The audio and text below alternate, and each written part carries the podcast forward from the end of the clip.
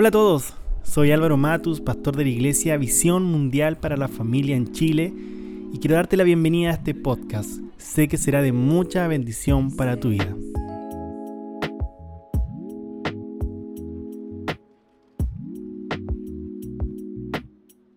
Bienvenidos a un nuevo episodio.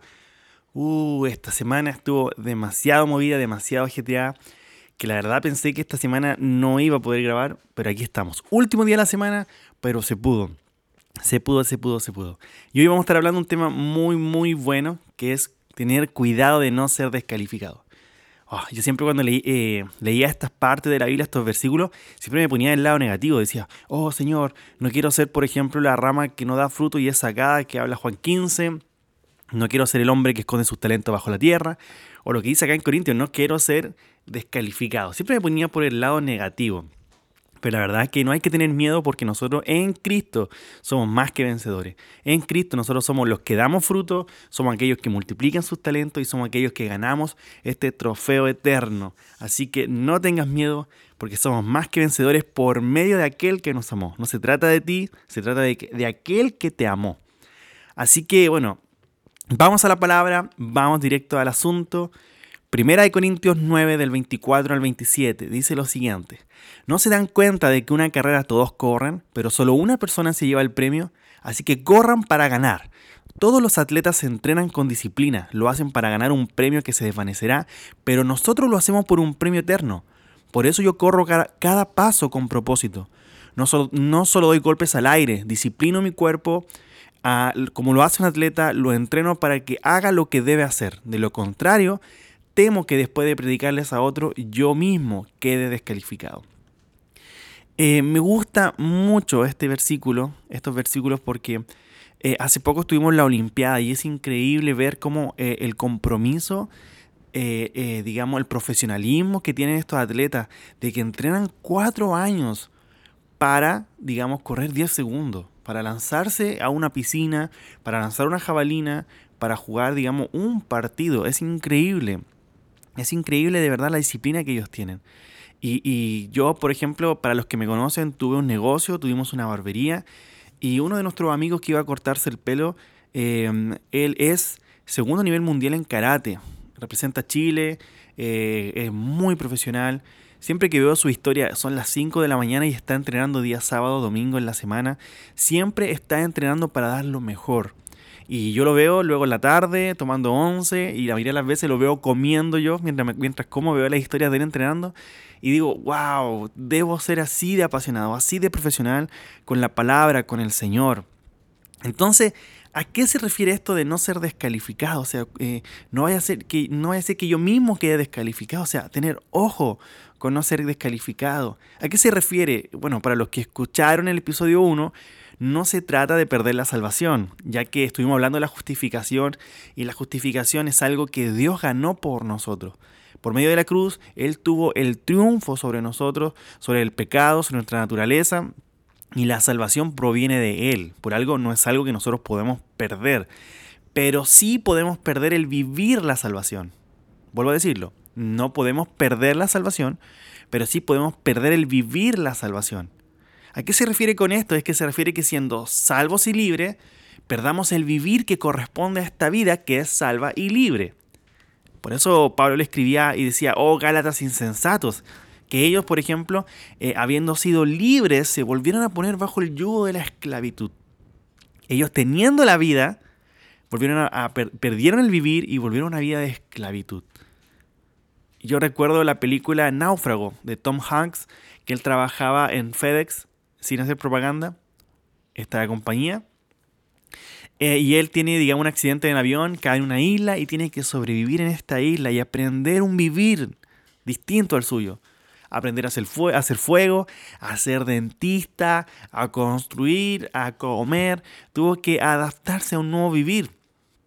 Pero luego que él es salvado, eh, bueno, ya, spoiler, eh, lo salvan, vuelve a su casa y hay una escena que a mí me, causa así como que me deja pensando mucho, que es cuando vuelve a su casa, después de años viviendo en una isla, eh, la cámara entra a la habitación y muestran la cama vacía y él estaba durmiendo en el piso. Y eso es exactamente lo que quiero hablarte hoy, de perder el vivir. Él se acostumbró a una isla a dormir en el suelo, que llegando a su casa donde había una cama, él estaba durmiendo en el suelo porque se sentía quizás más cómodo, no sé. Pero es increíble esa escena. Muchos de nosotros estamos en una nueva vida, pero tenemos conducta en nuestra vida pasada. Y eso provoca que perdamos la ganancia de vivir en Cristo. Si esta situación nos manifiesta a nosotros en vez de manifestar a Dios, acabamos de perder los beneficios y la ganancia de ello. Si estamos en una situación de estrés, estamos en una situación de, digamos, que necesitamos que Dios se manifieste, pero tú decides manifestarte a ti mismo, estás perdiendo la ganancia de, de ver a Dios siendo manifestado en aquello que estás viviendo. Si estás viendo alguna enfermedad, no pierdas la oportunidad de que Dios se manifieste. No pierdas la oportunidad de que Él sea quien haga las cosas. A veces nosotros estamos totalmente desconcentrados. Por ejemplo, 1 Corintios 9 y 1 Corintios 10 están totalmente unidos. La palabra fue hecha para que nosotros pudiéramos aprender a Cristo y, conocerle a Él. Cada versículo, cada, eh, digamos, libro que tiene años y miles de años de diferencia, están hechos de una forma espectacular que es Dios trabajando en todo esto para que tú cada vez que lo leas puedas ser alimentado de Él, puedas conocerle a Él. 1 Corintios 9 no habla de lo que estábamos hablando recién del galardón, del premio que tenemos que, ganar. Y, y, en el capítulo 10 no habla de la disciplina para conseguirlo. O sea, necesitamos tener una disciplina en nosotros, porque no vaya a ser que teniendo esta vida en nosotros, no tengamos la disciplina para poder vivirla, no tengamos la disciplina para poder ganar lo que Dios ha puesto en nosotros. Dios puso una vida, pero tremenda. Es como, es como pasar hambre con un refrigerador lleno. Es como vivir pobreza con ahorros en el banco. Nosotros tenemos que vivir la vida de Dios en nosotros. No puedes vivir en pobreza teniendo unos ahorros a cual poder ocupar. Eso se refiere también a echar mano a la vida eterna. Hay una vida en nosotros a la cual nosotros tenemos que tener la disciplina de comenzar a usarla, a entenderla, a conocerla. No vaya a ser que teniendo esta vida nosotros quedemos descalificados por tener un vivir totalmente. El premio es Cristo en nosotros. El premio es poder verlo a Él en las batallas que está viviendo, en las cosas que está sufriendo, ver a Cristo siendo manifestado es nuestro galardón. Si tú estás viendo alguna enfermedad y ser, digamos, vivir lo que es la sanidad por medio de Cristo. O sea, Cristo en medio de cualquier situación es el galardón que nosotros tenemos, al cual nosotros tenemos que tener la disciplina de poder entender, de poder ganar, de poder eh, alimentar nosotros en oración.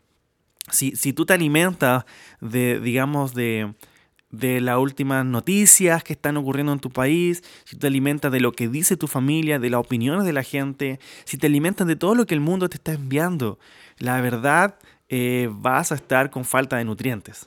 Yo, nosotros en la iglesia tenemos una discípula que es nutricionista y nos da muchos consejos a veces.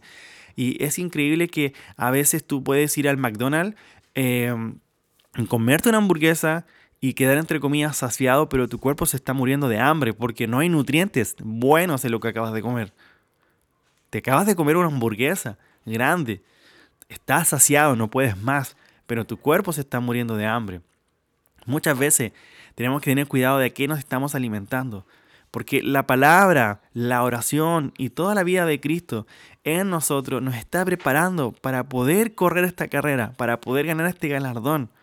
Entonces, yo quiero hoy día que entiendas esto, de que ser descalificado tiene que ver con perder el vivir, con perder el disfrute, con perder aquello que Dios ha puesto en nosotros. Y quise exponer tres cosas que, eh, que hacen que nosotros perdamos este vivir, que quedemos descalificados.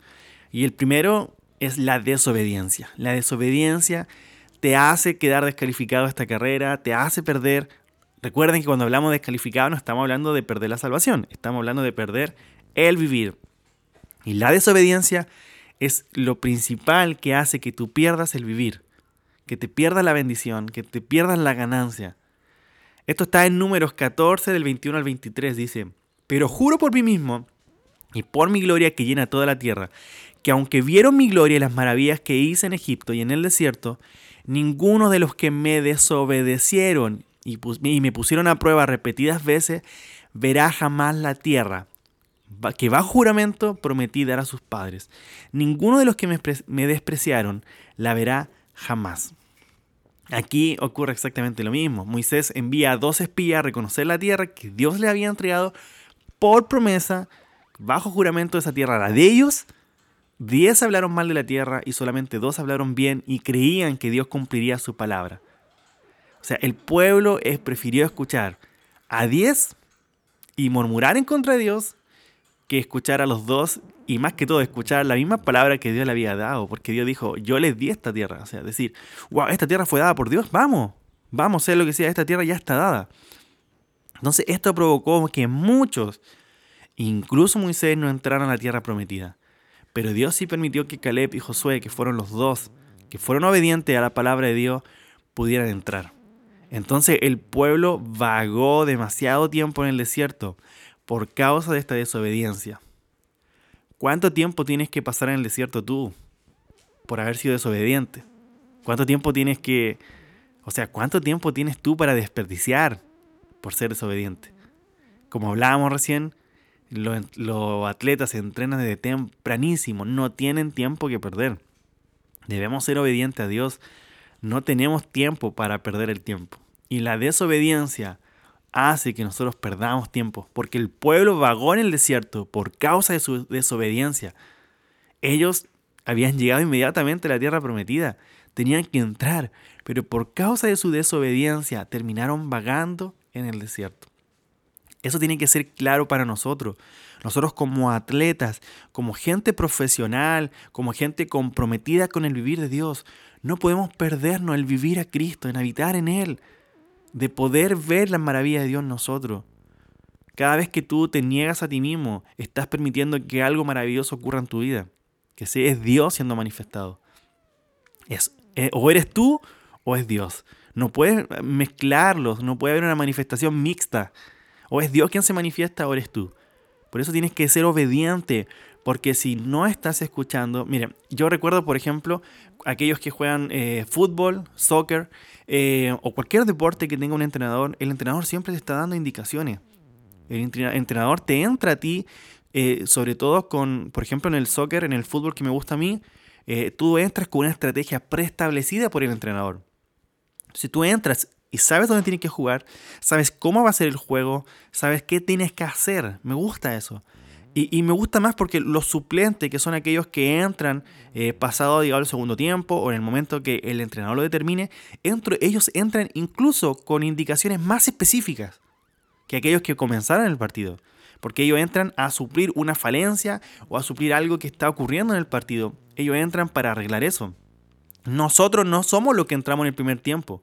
Nosotros hemos sido incluidos ¿cierto? Como era la palabra de la viña del hombre que va contratando gente, nosotros fuimos llamados no al comienzo. Al comienzo hubieron muchos más, Abraham, David, eh, todos los que aparecen en la Biblia fueron aquellos que comenzaron este partido. Nosotros entramos posteriormente como sustitutos, eh, como suplentes, pero entramos nosotros con una, digamos, indicación aún más específica de parte de Dios.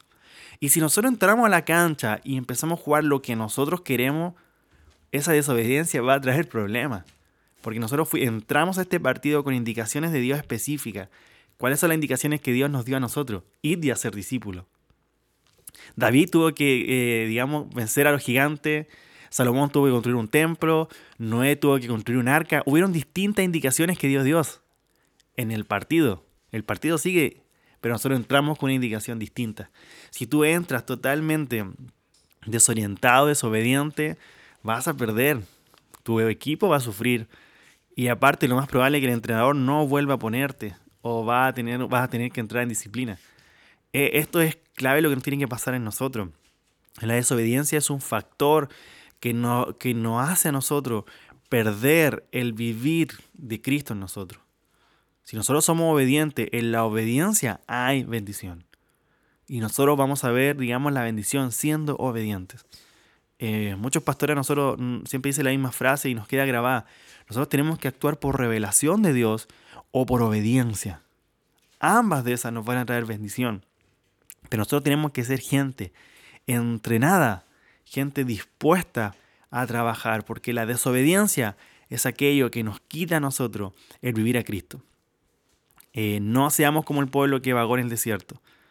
En 1 Samuel 15, 22 dice, eh, Samuel respondió, ¿qué le agrada más al Señor? ¿Que le ofrezcan holocaustos y sacrificios o que obedezcan lo que Él dice? El obedecer vale más que mil sacrificios y prestar atención más que la grasa de carneros.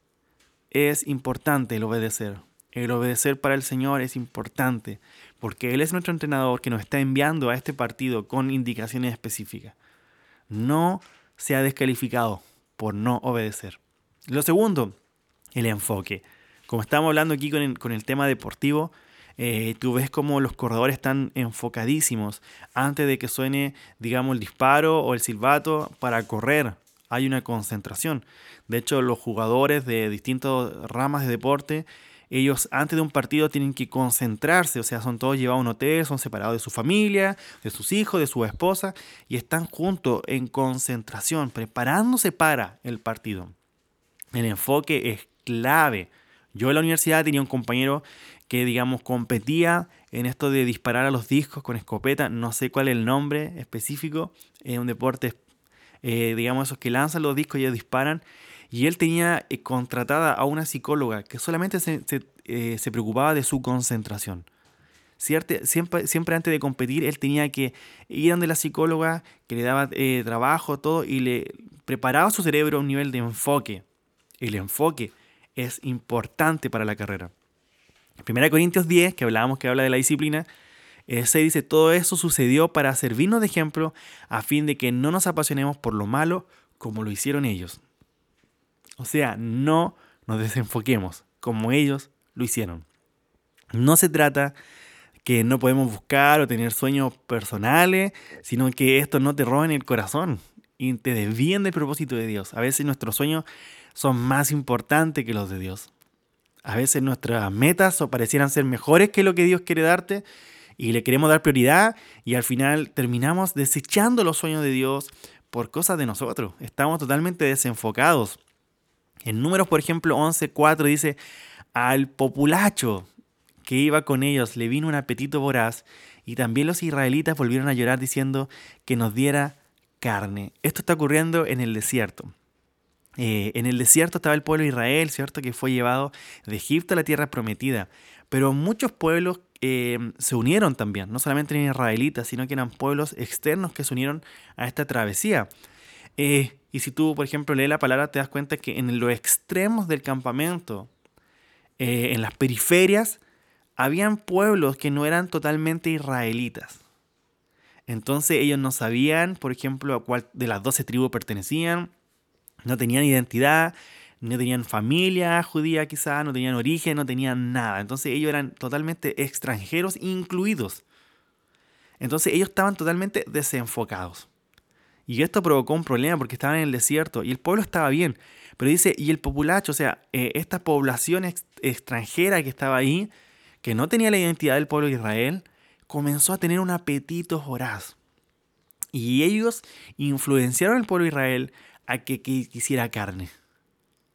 O sea, es increíble aquellos que no tienen identidad, aquellos que están desenfocados, siempre tienen un apetito voraz por otras cosas, fuera de lo que Dios quiere. Eh, tienes que saber cuál es tu identidad, porque muchas veces perdemos nuestro enfoque en quién somos nosotros. Y esto termina trayendo o terminamos haciendo cualquier cosa en nuestra vida. Nos basta con estar en el pueblo, no basta con estar en la iglesia. Debemos tener claro quiénes somos. Ten cuidado con ser aquellos que están en el extremo, entre el pueblo de Dios y el mundo. Somos hijos de Dios, somos pueblo escogido, somos nación santa, somos sacerdocio real. Tenemos que tener una convicción de que nosotros somos, tener un enfoque de aquello que Dios hizo por nosotros y lo que somos hoy. Cuando tú estás enfocado en eso, nadie puede venir a sacarte del enfoque. Nadie puede oír y decirle a Cristiano Ronaldo que no es bueno, de que él no es bueno en el fútbol. Él tiene claro, tiene los números que lo respaldan, tiene el talento que lo respalda, él tiene claro quién es. Por eso llega a parecer un poco egocéntrico, pero él tiene claro, tiene, digamos, claro que él es uno de los mejores del mundo. Cuando tenemos la convicción entonces de quiénes somos nosotros, esto nos trae seguridad, nos valoramos lo que tenemos y actuamos como hijos de Dios y no somos descalificados. No somos. Si tú, por ejemplo, entras como hobby algo y vas a un torneo, eh, vas a dudar mucho porque tú estás como hobby.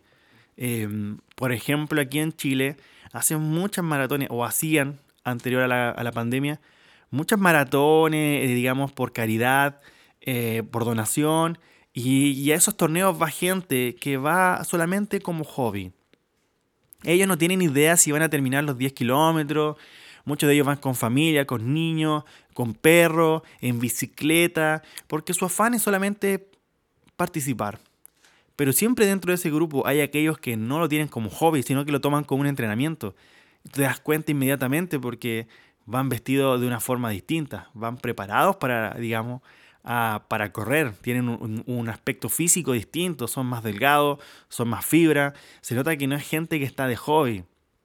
Aquellos que lo hacemos por hobby, vamos quizás con la zapatilla equivocada, vamos con el físico equivocado, quizás muchos de nosotros, pero ellos, ellos van a correr, ellos van y van a superarse ellos mismos, van para establecer un nuevo récord quizás personal, para entrenar, aprovechar esta oportunidad, para ganar. Ellos van con una mentalidad distinta a la persona que va con su perro, o la persona que va con sus hijos, o la persona que va en bicicleta. Entonces, no corramos esta carrera por, esta carrera por correr. Eh, tengamos un enfoque correcto de, de tener la convicción de quién soy y qué es lo que Dios ha hecho. Porque si tengo, digamos, la seguridad de quién soy yo por medio de Cristo, claramente esta carrera está ganada. No permitas que el no tener identidad o el estar desenfocado, ser parte de este pueblo que vivía, digamos, en la parte exterior del grupo, te traiga a ti una descalificación. Y por último, también que quería poner aquí, es el no aprender de los errores. En 1 Corintios 10, eh, del 6 al 7 dice, todo esto sucedió para servirnos de ejemplo, lo que estábamos leyendo recién, a fin de que no nos apasionemos por lo malo como lo hicieron ellos, no sean idólatras como lo fueron algunos de ellos. Según está escrito, se sentó el pueblo a comer y a beber y se entregó al desenfreno. Cuando el pueblo estaba en el desierto y Moisés subió al monte y tardó en bajar, el pueblo impaciente empezó a presionar a Aarón para que le hiciera un ídolo y pudieran adorarlo. Estaban totalmente equivocados. Aarón al final cayó bajo la opresión del, pueblo y él les construyó un ídolo al que adoraran y comieron y bebieron y se entregaron al desenfreno. Eh, la verdad que la comida, la bebida y el libertinaje, la diversión es parte del desenfoque que estábamos hablando, es lo que la gente busca. Y eso mismo ocurre hoy.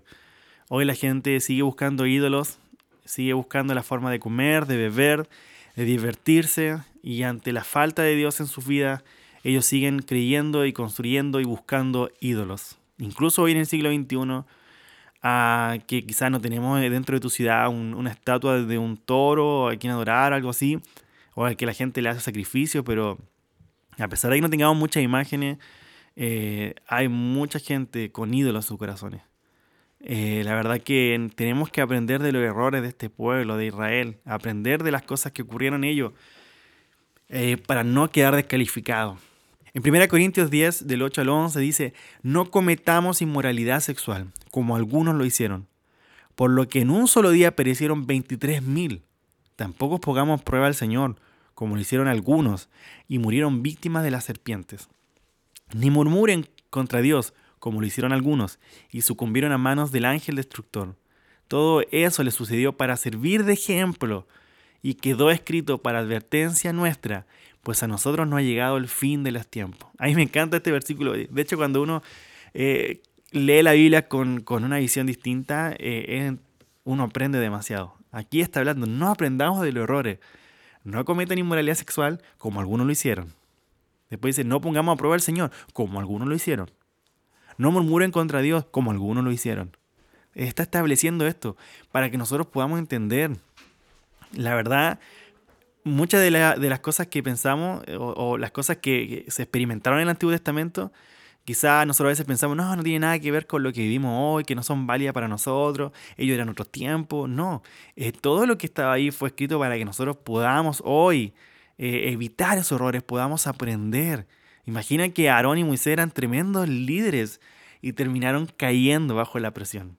nosotros igual debemos tener cuidado, tenemos que tener cuidado de no caer bajo la presión, de no cometer los errores que otros cometieron. Muchas de las cosas que están en la Biblia fueron escritas para nosotros, para que nosotros podamos aprender. Eh, yo recuerdo una vez a un, bueno, yo estudié eh, administración de empresa, entonces te daban muchas charlas de gerentes, etc. Y un día vi un video de un gerente de Hyundai, creo, o Toyota, no me acuerdo muy bien, pero él decía, eh, le habían entrevistado porque se había convertido su empresa en la empresa número uno de China. Entonces él dijo, la verdad estoy nervioso de que seamos el número uno, porque cuando éramos el número dos, nosotros aprendíamos los, de los errores del número uno. Hoy nosotros como número uno, quizás seamos nosotros los que cometamos los errores. Es importante nosotros aprender de los errores de los otros, de los que cometieron el pueblo de Israel y que fueron escritas. El Señor tuvo compasión de nosotros y la escribió para que nosotros al leerla no cometamos los mismos errores. No te entregues a, la comida, a la bebida y al desenfreno del mundo. Eso solamente va a traer un desenfoque. Eh, no, no seas desobediente. No cometas los errores que te van a descalificar, que al final vas a terminar perdiendo el vivir. Vas a ser un pobre con una tremenda cuenta de ahorro en el banco. Vas a tener hambre en tu casa con un refrigerador lleno de comida. No pierdas el vivir. Hay una esperanza. Si tú has estado desenfocado, si tú, has sido desobediente, si tú, digamos, no has aprendido los errores, hay una esperanza. En 1 Corintios 10, del 2 al 13 dice, por lo tanto, si alguien piensa que esté firme, tenga cuidado de no caer. Ustedes no han sufrido ninguna tentación que no sea común al género humano. O sea, todos hemos vivido. Todo, todo. No creas que tú estás viviendo a alguien que a nadie le pasó. Todos han tenido, digamos, una tentación o una tribulación o un problema que es común dentro de nosotros los humanos. Pero Dios es fiel y no permitirá que ustedes sean tentados más allá de lo que puedan aguantar. Más bien, cuando llegue la tentación, Él les dará también una salida a fin de que puedan resistir. Hay una esperanza.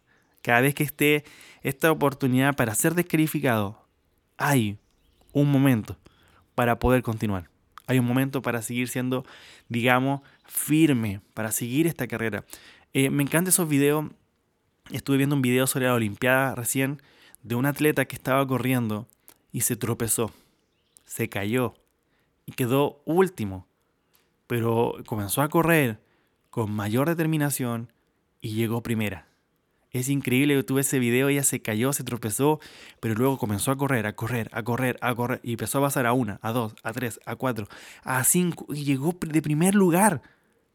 Si tú te caíste en algún momento de tu vida, hay esperanza, tranquilo. Levántate y sigue corriendo. No permita que las dificultades y las tribulaciones te desanimen, convirtiéndote al final en un motivo más para ser descalificado, o sea, perder el disfrute, perder la vida de Dios sino que debemos incluso ayudarnos unos a otros para mantenernos enfocados. Tú puedes ser el entrenador de alguien, alguien puede ser tu entrenador, alguien te va a dar una indicación. Mantenernos enfocados, comprometidos con la carrera que estamos corriendo. Con la ayuda de Dios, créeme y ten fe que cruzaremos la meta y vamos a disfrutar el pleno conocimiento, eh, la plenitud de la vida de Dios.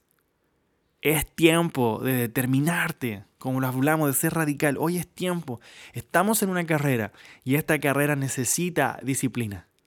Necesita que tú te levantes a entrenar, que comas adecuadamente. Eh, la palabra dice que el reino de Dios se asemeja a una mujer que tomó tres costales de harina y a los tres los leudó. Estos tres costales de harina son el cuerpo, el alma y el espíritu. A veces nosotros creemos que la vida de Dios solamente se trata de nuestro espíritu, pero también viene a tomar control de nuestra alma, de nuestras emociones, de nuestra voluntad, de nuestro intelecto. Dios viene a leudar todo eso. Tu vida no puede ser una vida almática, gobernada por emociones, gobernada por tu propia voluntad o tu propio conocimiento e intelecto. Dios viene a gobernar eso. Y hay una tercera parte que nunca la nombramos, que es el cuerpo. Es el cuerpo. Es importante que tú rindas tu cuerpo al Señor, que te alimentes de forma adecuada, que entrenes tu cuerpo. Porque de qué, de qué te sirve tener la revelación de Dios, tener tremendo conocimiento de Dios y estar sentado en el sillón porque no puedes levantar tu propio peso? ¿De qué te sirve tener la revelación del Señor y tener un cuerpo enfermo por la causa, por causa de tu alimentación? O, o, de qué te sirve? Es como tener un auto que no le hacen las mantenciones correspondientes. Cuando llegue el momento de hacer un viaje largo, vas a tener problemas. Nuestro cuerpo entra parte de todo esto. Entra parte de lo que el Señor quiere. Así que pongámonos las pilas, como decimos acá. Prepárate, porque Dios también quiere entrenar tu cuerpo. Sé gente que se levante temprano, que aproveche el día, que sea gente de oración, constante en leer la palabra. Seamos gente, al igual que los atletas, ellos se esfuerzan por ganar una medalla, por ganar, digamos, un título que se desvanecerá. ¿Cuánto más nosotros debemos estar al 100% para correr esta carrera. Y recuerda que esto no se trata de tema personal. Pablo dice en hebreo, corramos esta carrera con los ojos puestos en Jesús. Es la única forma de ganar esta carrera. No pierdas el vivir. No seas descalificado. No vivas como el náufrago, durmiendo en el piso, teniendo una cama al lado tuyo. Sino que adáptate al nuevo vivir. Deja atrás tu vivir Deja atrás la flojera, deja atrás tu forma de actuar y céntrate en el vivir del Señor. El Jesús se levantaba temprano. Jesús decía, vamos a esta aldea, vamos a hacer esto. Era un hombre bastante ocupado, era un hombre bastante entrenado y enfocado, profesional. Asimismo, entrenó a sus discípulos y asimismo tenemos que ser nosotros. Gente determinada. Así que oremos. Padre Señor, te damos gracias porque este vivir es tremendo, Señor. Hoy tenemos, Señor, tu vivir en nosotros, Padre. No queremos ser descalificados. No queremos, Señor, ser desobedientes, ni, desenfocados, ni no aprender de los errores de otro y cometerlos nosotros, Señor. Padre, queremos, Señor, ser gente profesional, Padre, en ti. Gente determinada, Señor Padre, en todo sentido, Señor, en nuestro espíritu, en nuestra alma y en nuestro cuerpo, Señor. Que seamos, Señor Jesús, gente, Padre, Señor, útil para ti, Señor, para el reino, Señor. Que podamos ser profesionales en todo lo que hacemos, Señor. Padre, yo bendigo a todos los que están escuchando, Señor, este podcast, Señor. A todos los que lo van a escuchar, a, todos, Señor. Padre, que, que podamos, Señor, correr esta carrera, Señor, con la mentalidad de ganar, Señor. Que no sea un hobby ni un pasatiempo, ni que seamos como esa gente que corre estas maratón por disfrutar simplemente, por estar con gente y pasar un buen rato, sino que corramos para ganar, Señor. Corramos para ganar, Padre, Señor. Que no perdamos tiempo en el desierto, Señor, por no atrevernos, Señor, a dar más, por no atrevernos a entrar a lo que tú tienes para nosotros, Señor. Que seamos gente, Señor, tan entrenada, pero tan entrenada, que cuando llegue la, competición, cuando llegue la, la prueba, ganemos, Señor. Ganemos, Señor, y te manifestemos a ti, papá. En el nombre de Jesús, Señor. Amén y amén. Un abrazo a todos. Eh, les bendigo enormemente. Recuerden, seamos profesionales en todo. Así que un abrazo y nos estamos encontrando en un nuevo episodio de este podcast. Adiós.